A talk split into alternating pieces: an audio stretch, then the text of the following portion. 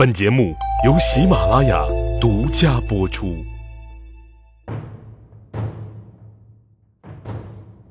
滚滚长江东逝水，流尽世间苦和悲。是非成败何须问，都付笑谈说与谁？东汉末年，群雄逐鹿，众多军阀中，曹操率先迎奉汉献帝迁都许昌。开启了挟天子以令诸侯的模式，这样一来，曹操高举中央政府这面政治正确的伟大旗帜，占尽先机。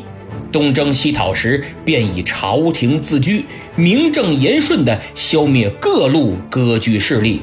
这也是为什么荆州刘琮不战而降，赤壁之战前孙权手下蹦出那么多主降派的原因之一。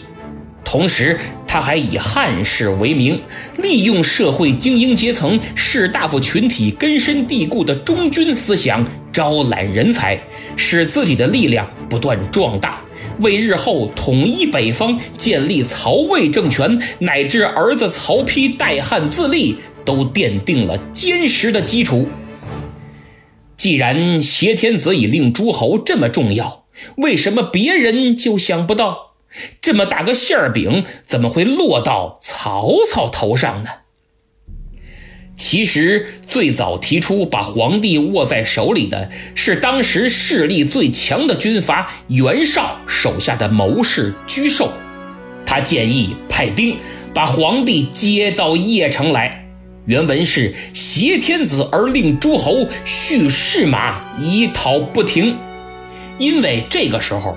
汉献帝刘协已经脱离了李傕郭汜的魔爪，从西安几经辗转，死里逃生，跑到了安邑（今山西省运城市夏县）。沮授通过自己敏锐的战略眼光，发现小小的安邑绝非久居之所，东汉帝国的皇帝仍旧归属不定。如果能就此掌握住这枚重要的棋子，则霸业可成，天下可定。但袁绍最终没有听从沮授的意见，究其原因是怕坏了自己称帝的大事。他真是打心眼里希望汉献帝能死在乱军之中，这样。就可以顺理成章的面南背北登基坐殿了，还省得背负谋朝篡位的恶名。袁绍想当皇帝可不是一天两天了，他在拒绝沮授迎接天子的建议后，就于建安元年（公元196年）私下指使一个名叫耿包的主簿，呃，主簿。就是主管文书的官员，相当于袁绍的秘书处秘书，指使这个耿包给自己写了个报告，说赤德衰尽，原为黄印，一顺天意。赤德衰尽，就是汉朝的赤德已经衰败干净了；原为黄印，是说明公您汝南袁氏乃黄德的后代。哎，这赤德和黄德什么意思？我呀，好好给您讲讲。战国时期，出身于儒家的阴阳家学者邹衍及阴阳五行思想之大成，提出了五德终始的学说。五德是指五行木、火、土、金、水代表的五种德性、品德和性质。终始是指这五德在周而复始的循环运转。邹衍常常以这个学说来为历史变迁、王朝兴衰做解释。这个理论发源于先秦，《尚书·洪范篇》中认为，世间万物之变化都能用水火木金土五行的相生相克来解释。而水火木金土分别代表黑赤青白黄五种颜色和北南东西中五个方位。秦朝上黑，因为周朝是火德，秦始皇认为取代周朝就要浇灭周朝的火德，所以他就觉得秦朝主水，对应的颜色是黑色。西汉建立改上赤，因为刘邦当年斩白蛇起义，自称赤帝之子，就是炎帝的儿子，所以西汉对应的是火德。但这里有问题啊！按五行更替的说法啊，五行更替历来说法不一。邹衍认为木克土，金克木，火克金，水克火，土克水。汉朝取代秦朝就是土克水呀，应该是土德，不是火德。所以从汉文帝的时候就有大臣呼吁要纠正这一关乎国运的错误。经过反复讨论和酝酿，汉武帝刘彻继位以后，正式承认秦朝是水德，汉朝是土德，还颁布了太初历，改正朔，易服色，从上赤。变为上黄，因此汉武帝是中国历史上第一个正式穿黄色龙袍的皇帝。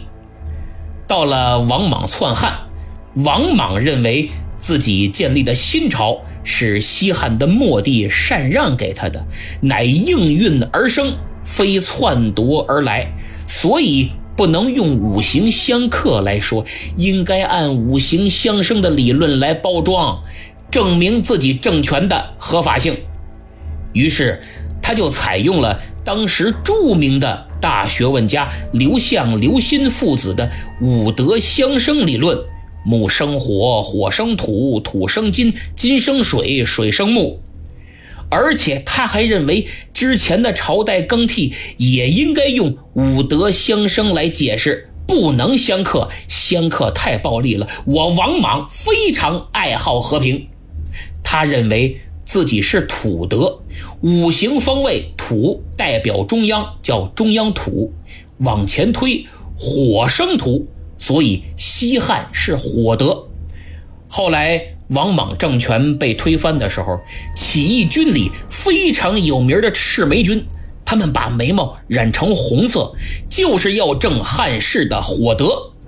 光武帝刘秀建立东汉。正式承认了五德相生的理论，确立汉朝为火德，改上赤就是上红啊。由此，汉朝也被称作炎汉，俩火落一块那炎。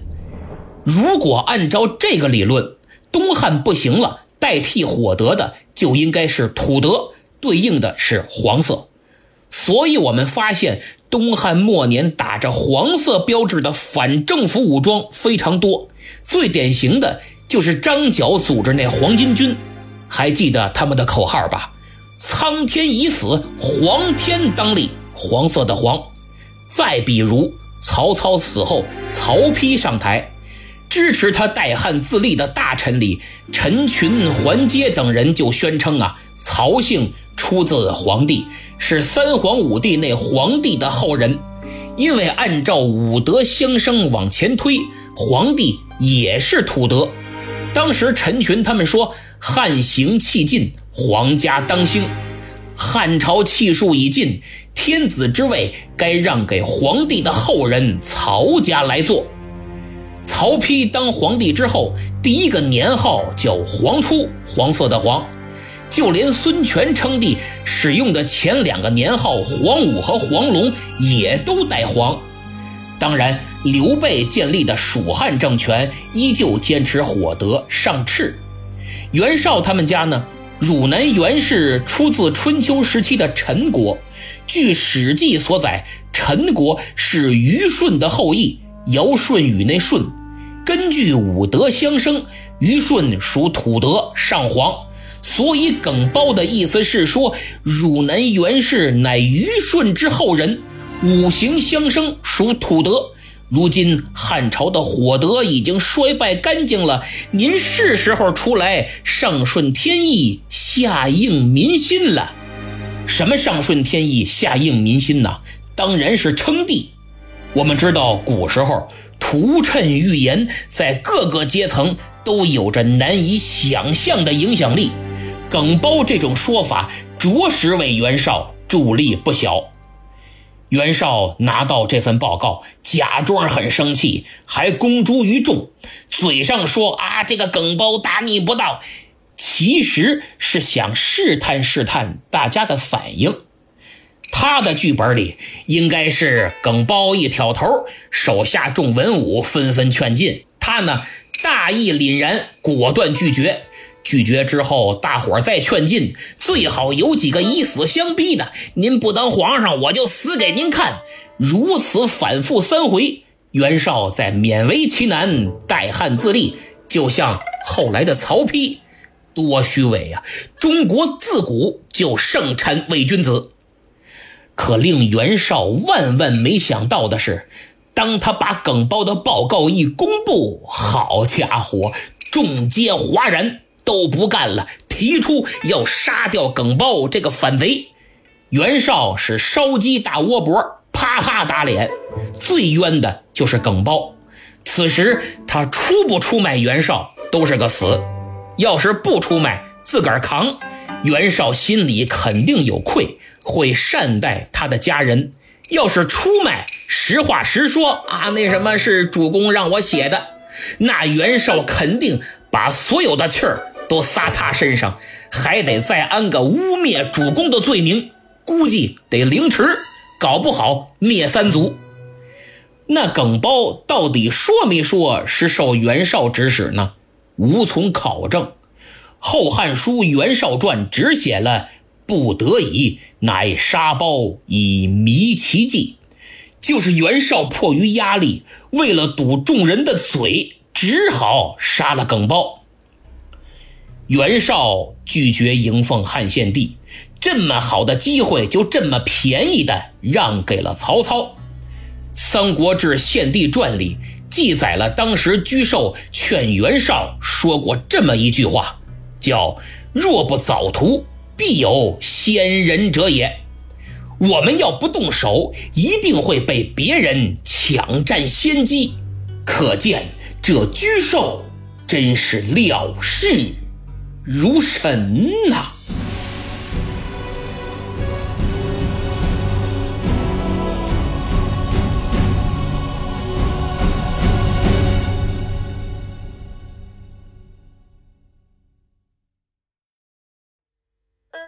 各位听众朋友们，有关三国的历史节目，我想您肯定听过不少，但像我这么有深度、这么有知识含量的，是不是还第一次听到呢？如果您意犹未尽，不要紧。近期我将推出新专辑《英雄的三国》，以曹操、刘备、孙权、诸葛亮等九位人物的生平为线索，始终在时代背景中以故事说人物，以人物讲历史，以历史品人性，拒绝脸谱化、套路式的解读，更对记载不明的事件进行有依据的推测，力求还原事实真相。为您展开一幅全面、客观、深邃的汉末三国全景图，相信我，本节目绝对独树一帜。届时欢迎您来收听，千万不要错过。